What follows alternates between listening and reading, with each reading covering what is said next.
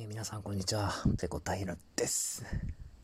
先日ですね、私、革細工、レザークラフトを始めたというお話をちょっとしたかと思うんですけれども、今ですね、いろいろ練習の意味も、えー、兼ねてですね、いろんな小物を作ってます。ここ最近はキーホルダーを作りまくって、あと、自分で使ってるリュックのですね、ファスナーの引き手の部分、これが、えー、ちょっと紐みたいな素材でできてたんですけど、長年使い続けてちょっと擦り切れてしまったので、この引き手の部分をですね、ちょっと余った革でですね、作りまして、えー、それを自分のリュックサックにつけたりとかしてます。本当にちょっとしたものばかりなんですけども、一つ完成するとめちゃくちゃ愛着湧きますね。ちょっと前までほんの、あの数百円で買ってきた革の切れ端だったものが、自分でね、手を加えて、えー、道具に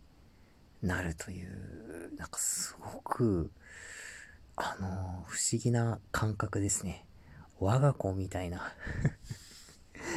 で、革、材料となる革を店で選んでる時とかもすごく楽しいんですよね。その革のなめし方によったりだとか、えー、あと、色だとか厚みだとかで一枚一枚全く違うんですよ。で材料となる皮をね、触って、これで、えー、こういうもの作ったらこういう仕上がりになるのかななんて想像しながら、こう、一枚一枚ね、皮を選んでいる時とかめちゃめちゃ楽しいですね。本当にまだ始めて、どれぐらいだろう？一週間も経ってないのかな？えー、でもですね、本当になんか次から次にですね、あれ作りたい、これ作りたい。これを作るためには、こういう道具とこういう技術が必要だっていうのが分かってきてですね、徐々に徐々に。あ、いつか自分で財布作ったり、バッグ作ったりね、してみたいななんていうふうに思いますね。僕は革靴が好きなんですけども、うん、まあ、いつかね、何年後かぐらいに、靴をね、一足、あつらえることができたら、まあ、いいなとは思ってるんですけど、靴は靴でね、また、うん、財布作ったり、ブックカバー作ったりとは全然違ったえー、技術が必要になるので、かなり難しいとは思います。しかもこう立体的なのでね、平面的なこう、ブックカバー作ったりだとか、うーん、名刺入れ作ったりとか、そういうのとはまた違った難しさがあるので、まあ、今の技術だったらね、何年かかるか分かりませんけど、まあ、いつの日かね、最終目標として、靴をね、自分で一足、まあ、靴とはまではいかなくてもね、スリッパとかね、そういうものをね、いつか作ってみたいな、なんていうふうに思ってます。えー、今はブックカバーを一つ制作中でして、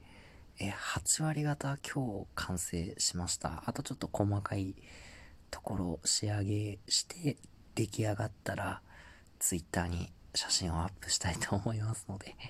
えー、あまり期待せずにお待ちくださいませませ。えー、あとね、練習用に作ったキーホルダーがちょっといっぱいあるので、あー、どうしようかな。なんかの機会で、えー、お分けすることができたらなぁなんてっていうふうに思ってるんですけど、まだ何も考えてません うーん、ちょっとね、切れ端とかが出たら、それでちょこちょこっと今、あの、練習として作ったりしててですね、今日100均でキーホルダー用のキーリングとかね、いっぱい買ってきたので、えー、今後もちょっといっぱい練習して、えー、ちょっとでもね、技術を高められるようにしていきたいと